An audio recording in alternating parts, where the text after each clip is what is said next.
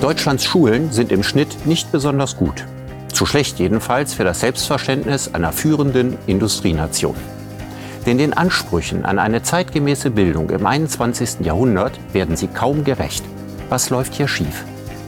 Und woran liegt es, dass obwohl die Probleme seit langer Zeit bestens bekannt sind, sich so wenig zum Guten verändert? Welche ganz konkreten Schritte müsste man tun, damit die Dinge sich zum Guten wenden? Darüber rede ich mit dem Bildungsforscher Andreas Schleicher, Direktor für Bildung bei der OECD.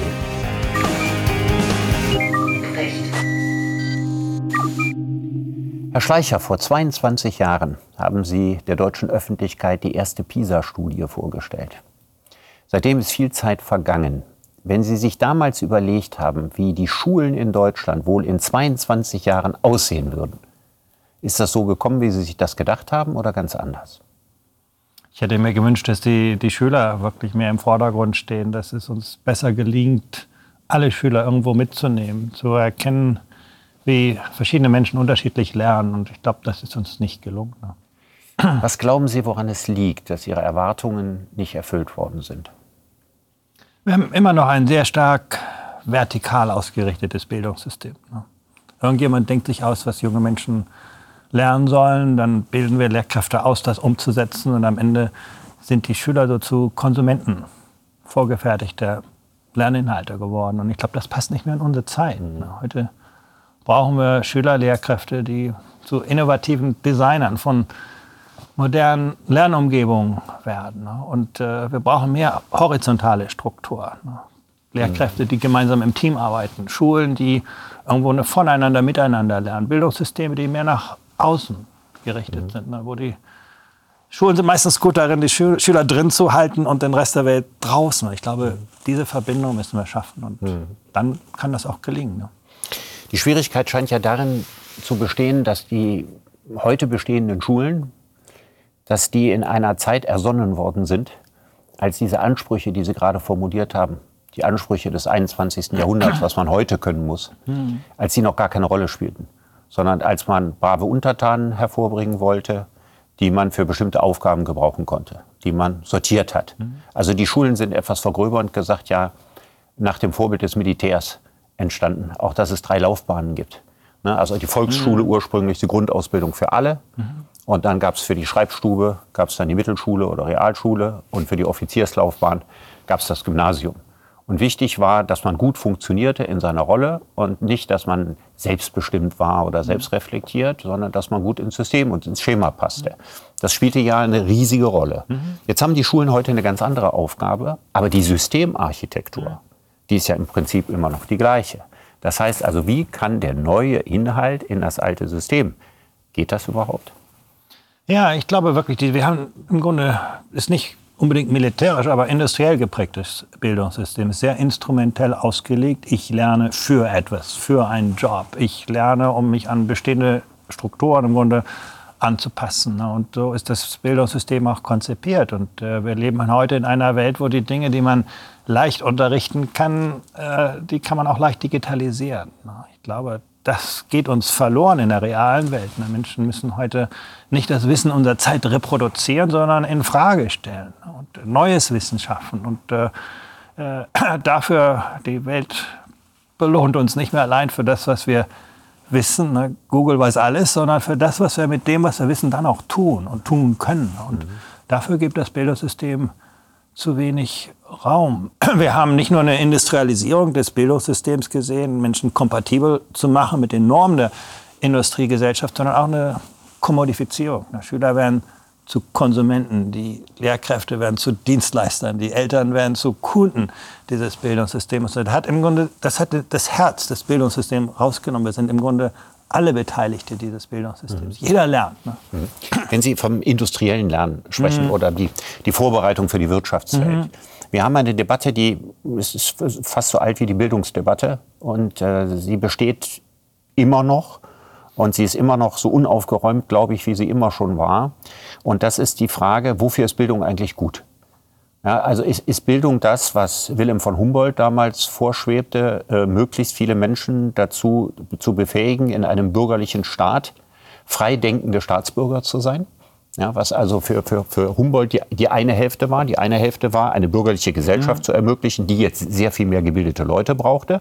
Aber er wollte ja auch, dass Staatsbürger entstehen, die eine Öffentlichkeit bilden können. Mhm. Also die miteinander über die Geschicke des Staates und der Welt diskutieren können, die gebildet sind, die eine geschulte Urteilskraft mhm. haben. Das wäre ja so das eine Ideal von mhm. Bildung. Und das andere Ideal von Bildung ist die Engführung auf Ausbildung. Die Frage, was brauchen wir in Zukunft für Arbeitskräfte und wie schaffen wir das, unsere Schulen so passgenau wie möglich zu machen, um zukünftigen Arbeitsmärkten die geeigneten Arbeitskräfte zuzuführen. Welche dieser beiden Definitionen liegt Ihnen näher am Herzen oder welche halten Sie für klüger und das bessere Bildungsziel? Eins ist klar, die zweite Version funktioniert heute nicht mehr. Wir müssen Menschen für Arbeit bilden, die es heute noch nicht gibt, für Technologien, die noch nicht erfunden sind, äh, für soziale Herausforderungen, die wir heute noch nicht erkennen. Insofern diese, dieses, diese Idee, dass wir die Welt von morgen projektizieren können und dann im Grunde Menschen dafür ausbilden, das hat heute keine Zukunft mehr. Ich denke, die Frage ist, wie können wir Menschen bilden, mit sich selber zu leben?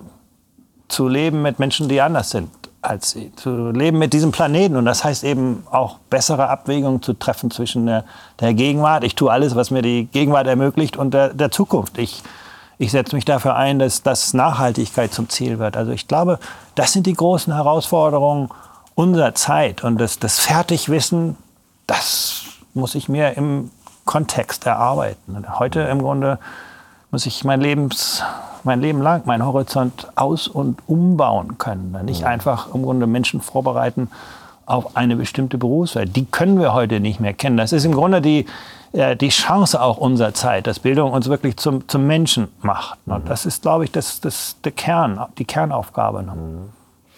Also ich weiß, dass viele Vertreter der Wirtschaft, und ich habe ja selber mich mit dem Bildungsthema beschäftigt und bin viel in der Wirtschaft unterwegs gewesen, eigentlich immer noch die Anforderung haben, zu sagen, wir werden einen Mangel an Informatikern haben, den haben wir jetzt schon.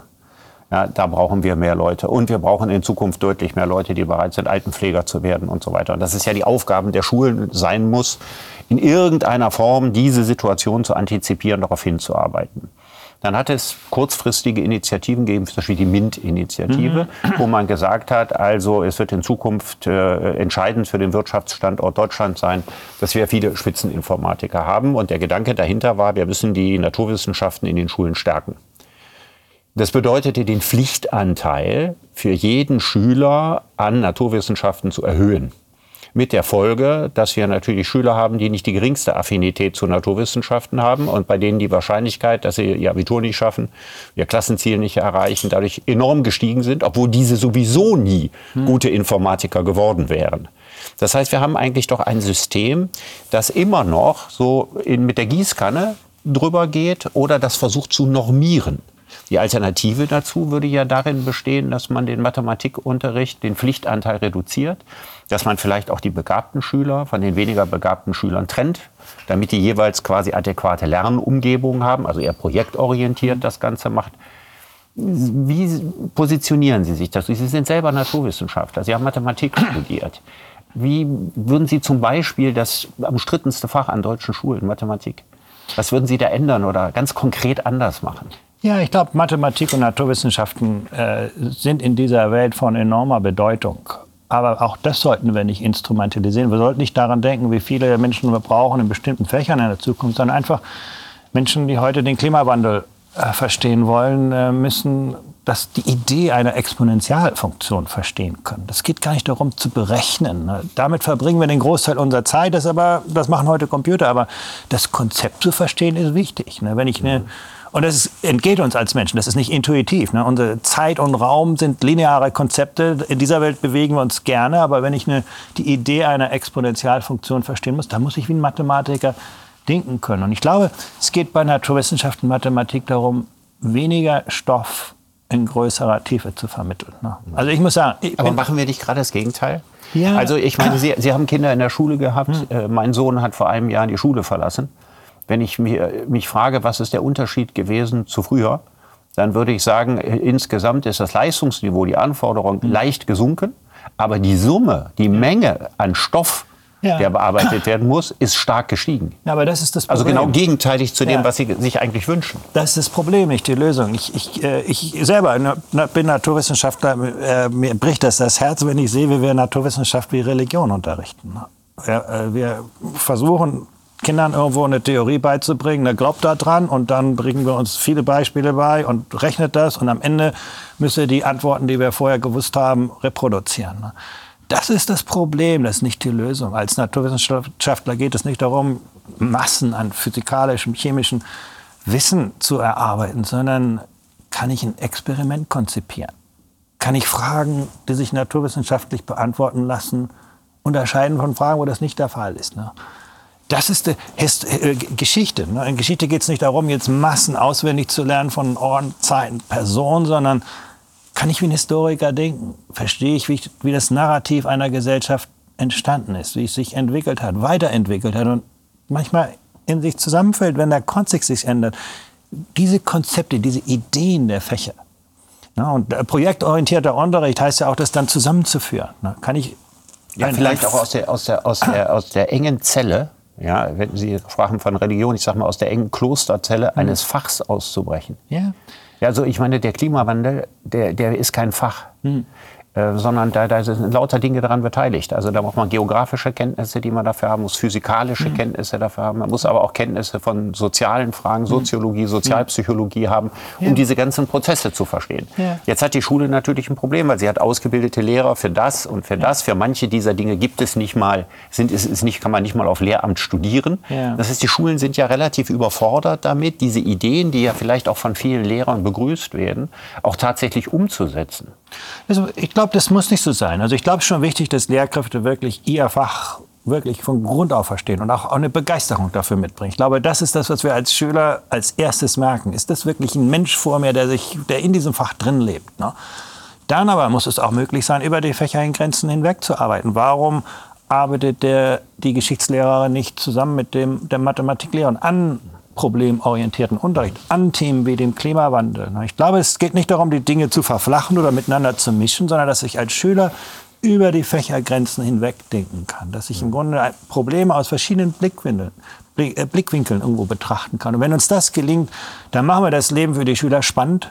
Dann arbeite ich an Themen mit verschiedenen Perspektiven, mit verschiedenen Lehrkräften. Wir machen die Arbeit für die Lehrkräfte spannend. Ich muss nicht jeden Tag das gleiche unterrichten, das gleiche Fach, sondern ich arbeite mit Menschen zusammen, die die Welt aus anderen Gesichtspunkten her äh, betrachten. Und das, glaube ich, wird Unterricht spannender machen, realitätsanwendungsbezogener, wird das Unterrichten spannender machen. Das wird auch den Lehrerberuf letztendlich in der Attraktivität stärken. Also spannend ist der wichtige Begriff, den ich gehört habe.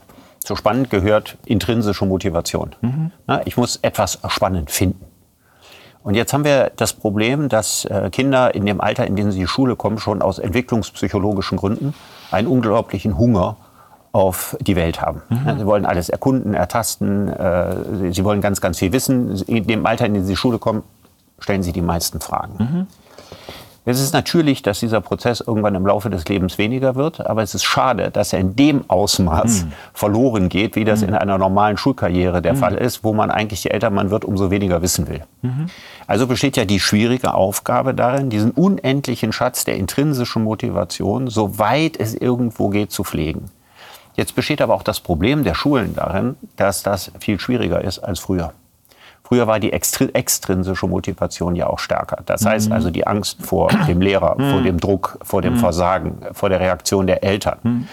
Da das Gott sei Dank sehr viel weniger geworden ist, müsste ja im gleichen Maße bei der intrinsischen Motivation aufgerüstet werden. Aber sind unsere Schulen, so wie sie gegenwärtig sind, dafür eigentlich gut geeignet? Ich frage mich manchmal, wenn es gar keine Schulen gäbe, als Gedankenexperiment, und man denkt sich, wir müssen mal Schulen erfinden für die Herausforderung, vor der wir heute in der Gesellschaft stehen. Die hätten wahrscheinlich in ihrer ganzen Systemarchitektur doch kaum etwas mit dem gemeinsam, wie heute eine normale Schule aussieht. Ja, ich meine, Bildung ist nie Transaktion. Bildung ist immer Beziehungsarbeit. Ich lerne von und mit Menschen. Ne? Ihr Lieblingsfach in der Grundschule hat wahrscheinlich weniger mit dem Inhalt zu tun als mit der Lehrkraft, die, die vor Ihnen stand. Ne? Und Kinder werden mit einem Unmaß an Kreativität geboren. Wenn sie eine dreijährige Sohn oder Tochter haben, die stellen alles in Frage, was sie ihnen erzählen. Die sind experimentieren mit allem, was ihnen in die Hände kommt. Die sind immer bereit zu lernen, auch wieder Dinge neu und umzulernen. Und in der Schule versuchen wir dann kompatibel zu machen mit bestehenden Strukturen. Teilweise machen wir, schaffen wir sogar Nachteile für junge Menschen, wenn sie Wissen in Frage stellen und die sind unbequem oder passen sie nicht an Strukturen an. Und insofern, dann geht uns das verloren. Aber das ist gar nicht so schwer, das, das zu ändern. Äh, ich glaube, junge Menschen, wenn wir spannende Aufgaben, ich glaube, der, der Ansatz liegt darin, dass wir mehr Raum schaffen, dass Lehrkräfte sehen, wer sind meine Schüler eigentlich? Wer sind diese Menschen? Äh, wer wollen sie werden? Wie kann ich sie auf ihrem Lebensweg begleiten? Und wir haben im Grunde auch dort für die Lehrer diesen Raum immer eingeengt. Ne? Ich muss ein Fach unterrichten. Und wir sehen in, in vielen der erfolgreichen Bildungssystemen, wenn wir nach Ostasien schauen, da wird vielleicht eine Stunde weniger unterrichtet, aber es gibt sehr viel mehr Zeit der Lehrkräfte für den einzelnen Schüler außerhalb des Klassenverbandes. Die kennen ihre Kinder, die wissen, wer sie sind, die wissen im Grunde, wie, aus welchem Elternhaus sie kommen. Und ich glaube, das ist wirklich wichtig, dass wir dort mehr Raum für diese Beziehungsarbeit schaffen. Mhm. Soziale, emotionale Kompetenz. Ja, sagt Ihnen heute jeder. Das ist das, das Kern, die, der Kern der Zukunft. Beziehungsarbeit, Beziehungskultur, mhm. ne, wichtige Schlagworte in der Bildungsdiskussion. Wenn ich eine normale Schule habe und ich habe 500 oder 1000 Schüler und darüber irgendwie 100 Lehrer und äh, einen Direktor darüber, wie soll da Beziehungsarbeit oder Beziehungskultur eigentlich funktionieren? Da kommt ein Chemielehrer, der hat, übernimmt eine Klasse für ein Jahr. Und äh, in meiner Schulzeit war das so, bei meinem Sohn wiederholte sich das. Der weiß dann am Ende nicht mal so ganz genau, wenn er die Noten verteilen muss, wer wer eigentlich war. Ja, weil er hier unterrichtet er und da unterrichtet, da ist er mal kurz und so. Ich meine, es gab doch so viele oder es gibt doch so viele Ideen, wie man die Anonymität der Schul Schule aufbrechen könnte. Ja. Etwa das englische College-System. Also warum unterteilt man die Schule nicht in Lernhäuser? Gryffindor, Slytherin. Und die Aufgabe eines jeden äh, zuständigen Tutors und eines jeden Lehrers, der in einem Lernhaus mhm. ist, ist, die Kinder des jeweiligen Lernhauses so weit wie möglich mhm. zu bringen. Solche Modelle gibt es, gibt es im Ausland häufiger als in Deutschland. Warum sieht nicht jede hm. normale Schule in Deutschland längst so aus. Ja, ich wollte gerade sagen, also das Problem, was Sie beschreiben, haben wir uns selber geschaffen. Das liegt nicht daran, dass es zu wenig Personal gibt. Es gibt im Grunde gute Betreuungsschlüssel. Es ist eine Frage im Grunde, wir haben das alles aufgesplittet. Ne? Sie ich mache den Unterricht, Sie sind der Schulpsychologe, dann haben wir noch irgendwo Sozialarbeiter. Jeder arbeitet an einem kleinen Teilbereich, wie am Fließband. Ne? Und äh, um den Menschen die Menschen gehen dort verloren. Wenn Sie an eine, Schule in Hongkong gehen, das Erste, was passiert, die Schulleiterin, der Schulleiter steht am Schulter und begrüßt jedes Kind mit Namen. Auch dort gibt es 1000, 2000 Kinder in der Schule. Aber das ist denen wichtig. Darum geht es. Äh, es gibt Möglichkeiten für die Kinder, äh, nachmittags ihre Lehrer zu treffen, Fragen zu stellen, mit denen gemeinsam zu arbeiten. In Japan machen die Lehrkräfte am Ende des Schultages noch die Klassenzimmer sauber mit ihren Schülern. Ne? Nicht, weil sie die Reinigungskraft sparen, sondern weil wir sind alle, das ist unser Projekt, diese Schule. Wir arbeiten daran. Insofern, das kann man anders gestalten. Ne? Und äh, man muss auch sagen, bei den Lehrkräften, wenn man Menschen darauf vorbereitet, Hamburger aufzuwärmen, dann werden sie nie zum Meisterkoch. Ne? Und das fehlt uns im Grunde. Dieses im Grunde ich bin wirklich Spezialist. Ich muss die, die, meine Lernumgebung selber im Grunde konstruieren, mit meinen Schülern gemeinsam. Ne, die intrinsische Motivation kommt daher, dass ich als Schüler auch wirklich beteiligt bin. Ne. Ganz spannendes Beispiel. Also man hat ähnlich verkrustete Strukturen in Portugal gehabt. Ne. Das war auch ein sehr vertikal ausgerichtetes, bürokratisches Schulsystem. Da hat man irgendwann gesagt, okay, wir geben jeder Schule, Schule einen Euro pro Schüler extra. Aber dieser Euro wird von den Schülern ausgegeben. Die Schüler konnten also selber entscheiden, im Grunde, wie sie diese Ressourcen einsetzen. Sehr begrenzte Mittel gewesen. Es hat zum Mentalitätswandel geführt. Plötzlich waren die Schüler Akteure, nicht im Grunde Konsumenten. Sie waren Gestalter. Sie haben dann auch bei der Schulleitung nachgefragt, warum äh, leckt das hier durch das Dach oder warum haben bestimmte Schüler nicht die Schulmittel. Plötzlich hat sich das Verhältnis verschoben. Alle waren Beteiligte. Und so kann man Dinge verändern. Also ich glaube, es ist gar nicht so, so schwer, das zu tun. Aber wir haben uns diese Problematik selber geschaffen. Dieses, diese, dieser industrielle Ansatz, der, der Menschen zu, zu Funktion reduziert, anstatt im Grunde zu sehen, wie können wir Menschen bilden. Sie sind Direktor bei der OECD. Sie haben einen vergleichenden Blick auf Schulen wie wenig andere. Sie können also aus einer ganz großen, breiten Palette erzählen, was Sie gerade ja auch ansatzweise gemacht haben.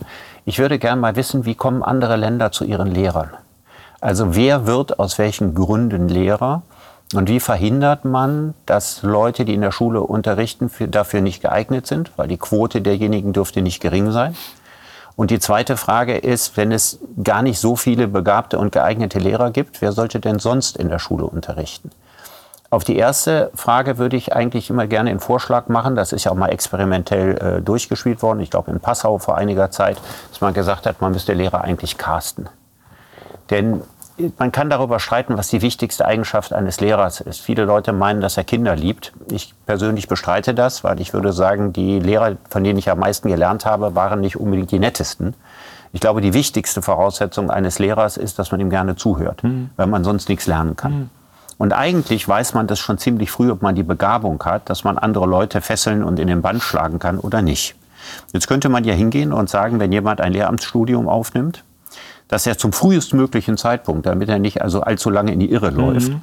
vor eine große Klasse gestellt wird und dann zu einem, zu einem Thema seiner mhm. Wahl, wenn er Geschichtslehrer werden will und man setzt ihm ein siebte oder sechste mhm. Schuljahr vor und er erzählt was über die goldene Bulle, mhm. dass er das macht und dass man eigentlich, wie bei jeder Castingshow, schon nach zwei bis drei Minuten weiß, der wird bestimmt mal ein guter mhm. Lehrer oder der sollte vielleicht was anderes mhm. machen. Warum gibt es ein solches Lehrercasting in Deutschland nicht und gibt es das in anderen Ländern? Wenn Sie nach Finnland gehen, ist das ganz selbstverständlich. Ne? Sie können am Anfang machen Sie einen, einen Eingangstest, um ins Studium reinzukommen.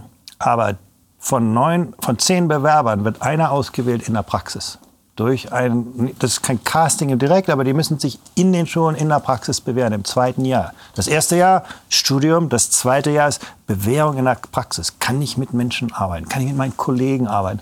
Das ist das entscheidende Kriterium. Also es gibt durchaus. Man muss sich ja fragen, in Deutschland, die Lehrkräfte werden gut bezahlt. Es gibt kein Land in der OECD, das so hohe Lehrergehälter hat. Und trotzdem laufen uns die Leute weg. Der Beruf ist finanziell attraktiv, aber intellektuell nicht attraktiv. In Finnland sind die Lehrergehälter viel niedriger. Und die haben zehn Bewerber auf jede Lehrerstelle. Warum? ist ein so spannender Beruf. Ich kann jeden Tag mit meinen Kollegen die Welt neu erfinden. Ich bilde mich jeden Tag weiter. Ich lerne von und mit meinen Kollegen. Ich kann die Lernumgebung selber umgestalten. Das macht diesen Beruf attraktiv. Da muss man anfangen. Wenn der Beruf nicht attraktiv ist, gewinnen Sie keine Leute dafür. Mhm. Auch bei hohen Gehältern. Ne? Mhm. Geld ist immer ein Demotivator. Ne? Wenn die Leute nicht vernünftig bezahlen, laufen sie hinweg.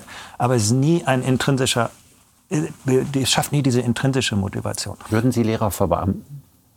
Das muss nicht sein. Ich bin da im Grunde relativ neutral. Was entscheidend ist, dass dieser Lehrerberuf offen ist. Ich würde sagen, es sollten auch Menschen, die vielleicht dieses Studium nicht so äh, durchgeführt haben, Lehrer werden können. Ja, das ist doch Variante 2. Oder ja. warum hole ich denn, also wenn ich sage, wenn ich Lehrer caste ja. und es bleiben, wir haben jetzt schon Lehrermangel ja. und da bleiben noch weniger übrig, die in die Schulen kommen, dann müssten wir das doch auffüllen mit Leuten, die pädagogische Begabungen haben, einen pädagogischen Furor haben, das ja. auch wirklich zu wollen, ja. die aber vielleicht keine Lehrerausbildung ja. gemacht haben. Also warum soll nicht jemand, der ein Start-up gegründet hat, Informatiker unterrichten, äh, ein äh, emeritierter Max-Planck-Institutsphysiker, warum soll der nicht die, die Leistungskurse äh, zum Thema Quantenmechanik Projekte machen? Hm. Warum soll nicht ein Kfz-Mechatroniker mhm. ein Projekt Automotor in der Schule anbieten oder ein Dichter Schülern beibringen, wie man Gedichte schreibt mhm.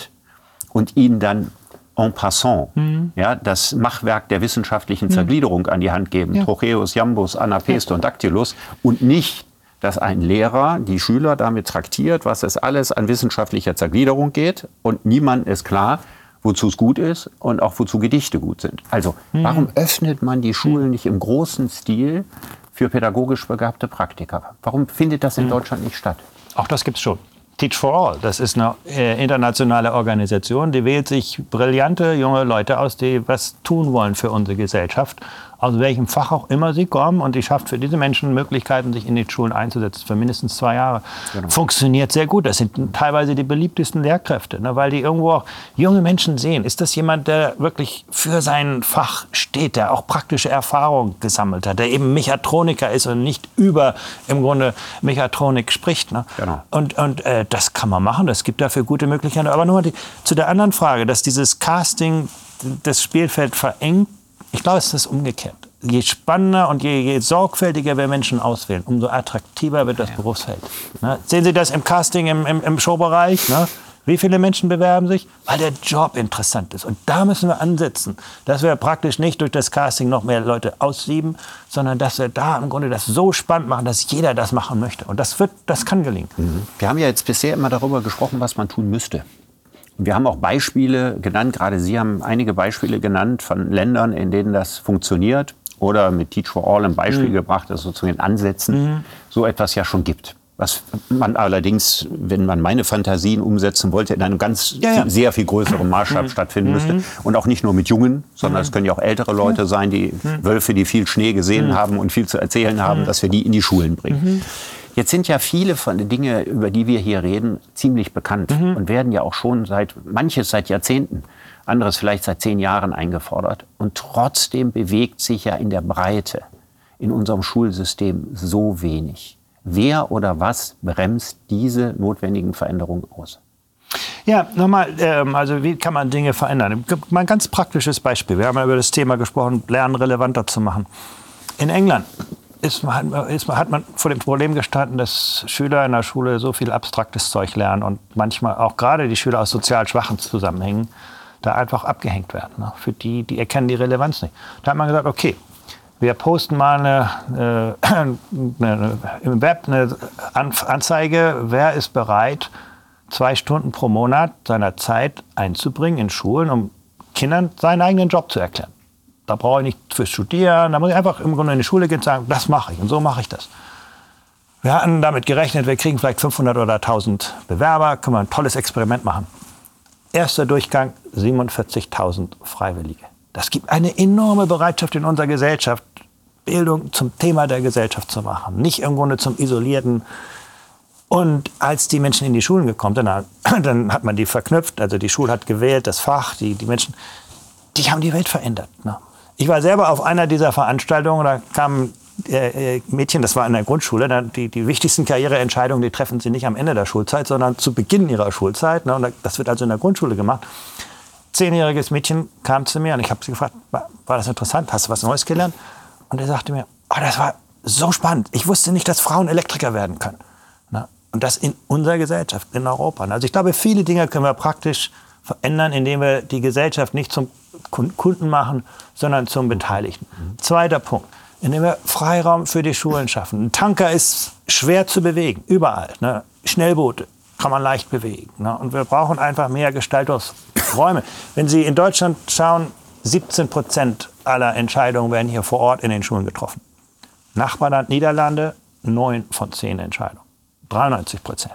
Dort sind die Schulen im Grunde, ich muss mir überlegen, das ist meine Schülerschaft, das ist die Realität, das sind die Ressourcen, die ich habe. Wie kombiniere ich Raum, Zeit, Technologie, Beziehung, um das Lernumfeld zu schaffen, was ich heute brauche? Und das, diese Gestaltungsvorräume, also irgendwo auf nach oben zu setzen, dass das irgendwo langsam so durchsickert. Ne? Ich schaffe heute neuen Bildungsstandards oder neue, neue Bildungspläne, dann bilde ich Lehrkräfte neu aus, dann warte ich, bis diese Lehrkräfte irgendwann in den Schulen sind. 20, 30 Jahre. Und am Ende bewegt sich nichts, weil wenn Sie motivierte Menschen in ein Schulsystem bringen, wo sie nichts bewegen können, entweder verlassen sie das oder sie werden selber demotiviert. Also, Aber wenn wir all das wissen und wenn jemand wie Sie, eine Stimme mit Gewicht, ja, eindringlich darauf hinweist und darauf hinwirkt, warum bewegt es sich nach wie vor so langsam? Also warum sind wir immer noch der Tanker und warum haben wir keine Schnellboote? Ja, man muss ehrlich sein, das ist nicht einfach. Ne? Und teilweise sind wir als Eltern auch Teil des Problems, nicht Teil der Lösung. Ne? Wir werden sehr schnell nervös, wenn unsere Kinder nicht mehr das lernen, was wichtig für uns war, oder wenn sie Dinge lernen, die wir nicht verstehen. Ne? Als Lehrkraft ist es immer einfacher, so zu unterrichten, wie ich selber unterrichtet wurde, als was moderne Pädagogik sagt. Und als Politiker können sie eine Wahl verlieren, wenn irgendwas schief läuft mit Bildung, aber sie gewinnen keine Wahl mit Bildung, weil das eben sehr lange dauert, gute Ideen umzusetzen. Was man braucht, ist wirkliches Leadership. Menschen, die bereit sind, im Grunde das Richtige zu tun, sich dort einzusetzen und auf jeder Ebene des Systems. ne? Wenn Sie Lehrkräfte in einer Schule werden dann innovativ, wenn sie sehen, Mensch, ich habe eine, eine Schulleitung hier, die, die schätzt das, die unterstützt mich dabei, die lässt mich nicht alleine. Äh, wenn die Schulleitungen sehen, ich kann in der Schule wirklich Dinge zu gestalten, ich kann mit meinen Schulleitern, meinen Kollegen arbeiten, dann schaffen wir dadurch die Räume. Das, das zeigen uns ja auch in Deutschland viele Schulen, dass das machbar ist. Ich glaube, wichtig ist, dass wir dafür im Grunde ein Unterstützungssystem schaffen, sodass es systemisch wird. ne? Und das, in, in, in, äh, wir sehen dafür international viele gute Beispiele. Wenn Sie nach Polen schauen, nach, nach Portugal, die Niederlande, ne, die waren in, in, in ähnlichen äh, Punkten wie Deutschland, haben das aber durchaus verändern können. ne? Die asiatischen Länder, die sind auf einer ganz, ganz anderen Lernkurve dort. Ne? Also das, was Sie sagen, fordere ich ja auch seit zwölf Jahren, dass die Kultusminister und Schulminister die Leine verlängern, an der sie die Schulen gängeln. Das heißt, eine Reduzierung der Einflusssphäre der Kultusbürokratie. Das bedeutet aber eigentlich von Politikern genau das zu erwarten, was sie als einziges nun wirklich nicht machen können, nämlich Macht aus den Händen zu geben. Wir versuchen immer noch, und das war ja ist ja auch infolge der PISA-Studien geschehen, von oben die Schulen zu verändern, mit der erwartbaren und immer gleichen Reaktion, dass ein großer Teil der Schulen sagt, oh Gott, jetzt kommt schon wieder. Es wird einem nicht erklärt, warum man das machen soll, sondern es gibt neue Vorschriften, neue Vorgaben und da muss man wieder was ändern, was man nicht eingesehen hat und in einem Prozess, an dem man nicht beteiligt gewesen ist. Jetzt wäre es ja großartig, wenn wir das, was Sie auch fordern, den Schulen die Möglichkeit geben, sich selbst zu transformieren. Ja, ich, ich weiß das nicht. Also ich glaube, so schwer ist das alles gar nicht. Also äh, ich habe mir sehr sorgfältig das Bildungssystem in Shanghai angeschaut, weil die in wenigen Jahren wirklich an die Leistungsspitze gekommen sind. Äh, und vor allen Dingen gerade gut waren bei den sozial schwachen Schülern. Ne?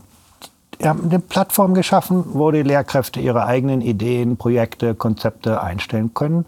Und der Trick war, die haben das mit reputationsbasierten Metriken verknüpft. Das heißt, je mehr andere Lehrkräfte ihre Ideen runterladen, verbessern, kritisieren, umso mehr Ansehen gewinnen sie im Bildungssystem. Am Ende des Schuljahres fragt sie ihre Schulleiterin, Schulleiter nicht, wie haben sie ihre eigenen Kinder unterrichtet in der Klasse, sondern welchen Beitrag haben sie geleistet zum Bildungssystem? Wir machen das heute mit, mit Universitätsprofessoren auch in Deutschland ganz gut. Ne? Die Leute veröffentlichen, weil sie und im Grunde, wir müssen einfach uns mehr dafür einsetzen, dass die guten Ideen anerkannt werden, dass die Menschen, die Dinge voranbringen, Anerkennung finden.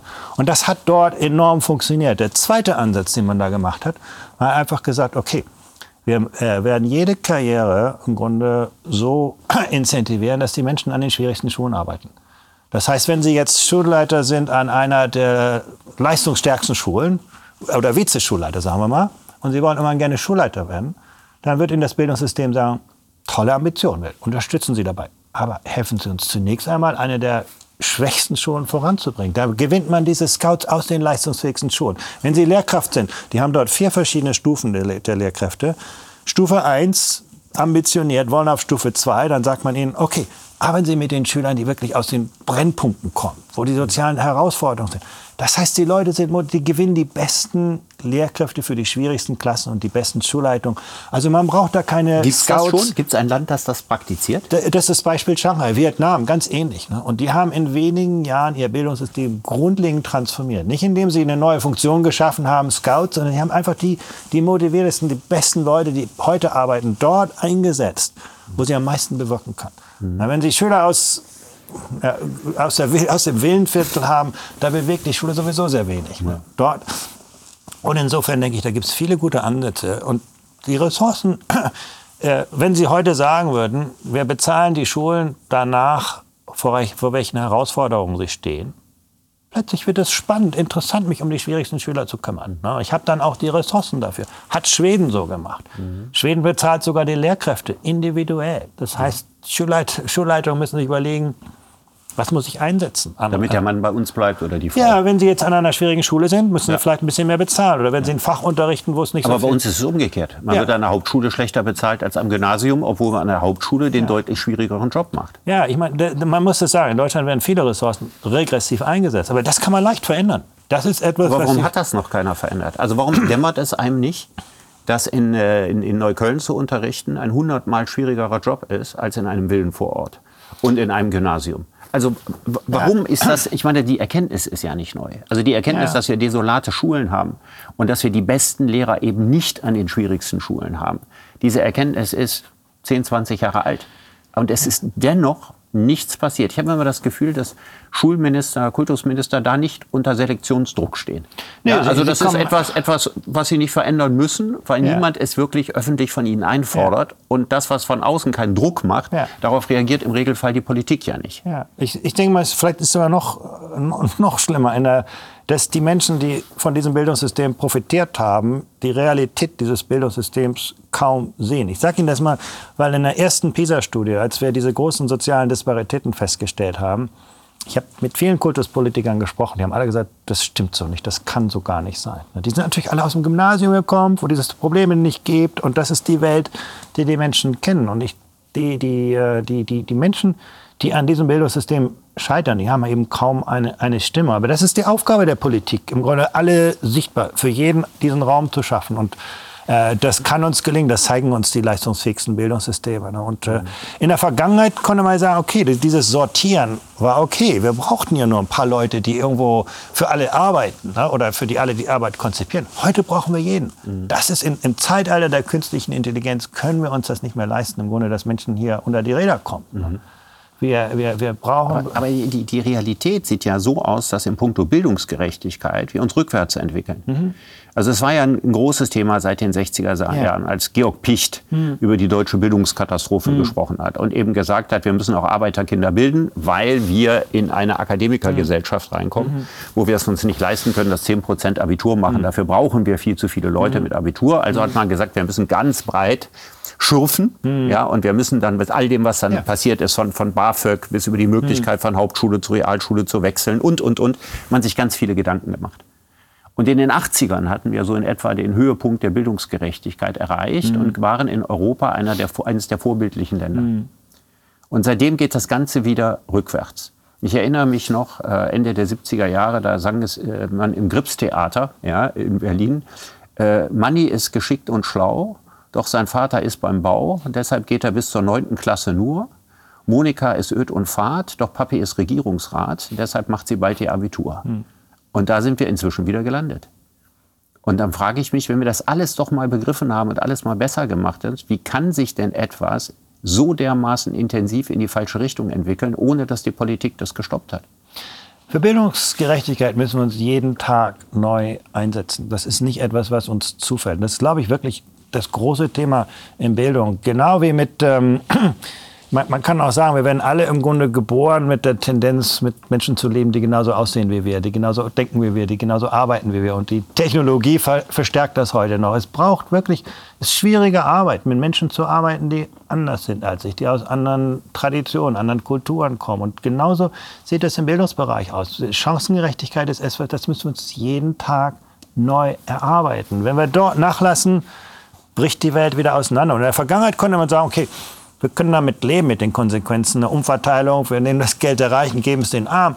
Das funktioniert heute nicht mehr. Soziale Beteiligung ist das große Thema unserer Zeit. Und äh, für mich die spannendsten Ergebnisse der PISA-Studie sind, dass wir das äh, äh, erreichen können. Dass wirklich wir das Potenzial aller jungen Menschen wirklich einbringen können in diese Gesellschaft. Und das ist Also ich denke mal, dass viele von denen, die in dieser Gesellschaft verloren sind, weil sie die Schule ohne Abschluss verlieren, gleichzeitig ein hungriges Potenzial haben, was wir nicht nutzen. Ja. Ja. weil es ja sehr, sehr häufig ist, dass die, die Kinder der Etablierten auch ihren Hunger verlieren. Und dass ja eigentlich die Kinder aus den sozial schwierigeren Verhältnissen den Bildungsbiografie bedingt einen größeren Hunger haben, die aber nicht abgeholt werden und nicht ankommen und die in, in unserem System nicht entsprechend begleitet wurden. Also ich habe mir schon manchmal gedacht, muss man nicht eine Akademie gründen, wo alle die, die ohne Bildung aufgewachsen sind und denen die Schule keine Bildung gegeben hat, sich bewerben können. Und von denen werden die hungrigsten und die cleversten genommen. Ja, aber von da aus ja natürlich auch ein Innovationspotenzial ausgehen kann, was eben an vielen anderen Stellen nicht, nicht, mehr, nicht mehr da ist. Also diese, diese, aber ich, dann frage ich mich, was soll die Lobby dahinter sein? Ja. Also diejenigen, für die es doch läuft, wo ihre Kinder Abitur machen und die in die guten Berufe kommen und die Juristen, Notare und Ärzte werden, warum sollten die ein Interesse daran haben, dass der untere Teil der Gesellschaft und die, die gänzlich verloren gehen, und das ist ja eine sehr große Zahl, die haben doch kein echtes Interesse daran. Also ich habe immer das Gefühl, es ist so ein Sonntagsredenthema, aber die Lobby dahinter, hinter echter Bildungsgerechtigkeit, die ist doch schwach in diesem Land. Ja, also es gibt solche Schulen. École 42 in, in, in Paris. Ne? Das ist eine Schule für Menschen, die es im Leben nicht in der Schule nicht geschafft haben, aber begabt sind und dort in, in Technologie neun von zehn dieser Leute kriegen den Traumjob nach einem Jahr. Großartig. Das fu- funktioniert, das kann man gut machen. Ich glaube auch, die Zukunft wird uns in die Hände spielen. Im Zeitalter der künstlichen Intelligenz werden formale Qualifikationen, die ich irgendwo mir angesammelt habe, immer weniger wert. Und die Kompetenz, was kann ich, in welchem Kontext, wie fähig bin ich im Grunde, wie motiviert, mir neue Dinge zu erlernen, das wird immer wichtiger. Und insofern spielt uns die Zeit, glaube ich, da irgendwo in, in, in die Hände. Aber wir können uns das als Gesellschaft einfach heute nicht mehr leisten. Denn man muss sehen, also die sozialen Kosten steigen für Menschen, die sich in diese Gesellschaft nicht ein. Wir sehen eine zunehmende ökonomische Polarisierung. Wir sehen eine kulturelle Polarisierung, eine politische Polarisierung. All das sind Folgen. Wir haben im Grunde nur ein Instrument, um dieses irgendwo eine, eine, Grundlage zu schaffen. Das ist Bildung. Wir haben viele Instrumente, um am Ende umzuverteilen. Aber wir können an den Ursachen von Ungleichheit nur durch bessere Bildung arbeiten. Und deswegen ist das so wichtig. Ansonsten wird uns diese Welt, die die Trans, äh, äh, die, die, die, die Kräfte, die das auseinanderziehen, die werden immer stärker. Da. Sollten Sie in einem zweiten Leben Kultus- oder Schulminister werden, was wäre das Erste, was Sie tun würden? Den Menschen vor Ort zu vertrauen, die die Experten sind. Und so schwierig ist das auch gar nicht. Und Sie haben vorhin von Machtverlust äh, gesprochen. Ich glaube, das Gegenteil ist der Fall. Mein Einfluss wird steigen, wenn die Leute, die mit mir arbeiten als, als, als Minister, sollten sich nicht fragen, würde ich mich nicht fragen, wie viele Leute glauben an das, was ich ihnen erzähle oder wie, folgen meinen, meinen Instruktionen, sondern wie gut können diese Menschen gemeinsam arbeiten. Na, Und was ist mit der, einer, einer Schulbürokratie, denen Sie äußerst suspekt sind, wenn Sie mit großen Veränderungen kommen? Weil das bedeutet mehr Arbeit, das bedeutet von Ihnen Kreativität zu verlangen. Und man wird im Regelfall nicht Kultusbürokrat, weil man immer schon einen enormen Hunger nach Kreativität hatte. Das heißt, Sie müssen ja nicht alleine das Ganze machen, sondern Sie müssen einen großen, schweren Tanker ziehen. Ja. Wie motivieren Sie Leute, die gar nicht gewohnt sind, Ja. kreativ zu arbeiten, dazu, diesen Weg mit Ihnen zu gehen? Ja, wenn wir auf der Führungsebene mehr Leadership haben, wenn wir auf der Ebene der Schulen mehr Kreativität, Verantwortung haben, dann wird sich diese Betonschicht in der Mitte irgendwann auflösen. Da bin ich ganz von überzeugt, dass Menschen. Ich war mal in, äh, in einer Schule in, in, in China. Das hat mich absolut begeistert, wie die, die dort mit neuen Technologien Dinge völlig anders gemacht haben. Andere Pädagogen. Habe ich die Schulleiterin gefragt, Mensch, das ist ja toll, dass Ihnen die Regierung dafür die Möglichkeiten gibt. Und die sagte mir nur, aber wissen Sie, Herr Schleicher, in China sind viele Dinge nicht erlaubt, aber viele Dinge auch nicht verboten. Und in dieser Grauzone können wir eigentlich alles machen. Und das geht uns verloren, dass man eben, man, man glaubt an diese Bürokratie, anstatt zu sagen, Mensch, diese Leute sollen mich unterstützen, dafür sind sie da und ich messe den Wert dieser Bürokratie an, den, an, an, an dieser Unterstützung. Ich glaube, wir können viel mehr Dinge verändern vor Ort, als uns das oft bewusst ist. Ne? Dieses, dieser Glaube an die Bürokratie ist eigentlich schlimmer als die Bürokratie selber. Ne? Herr Schleicher, ich danke Ihnen für das Gespräch.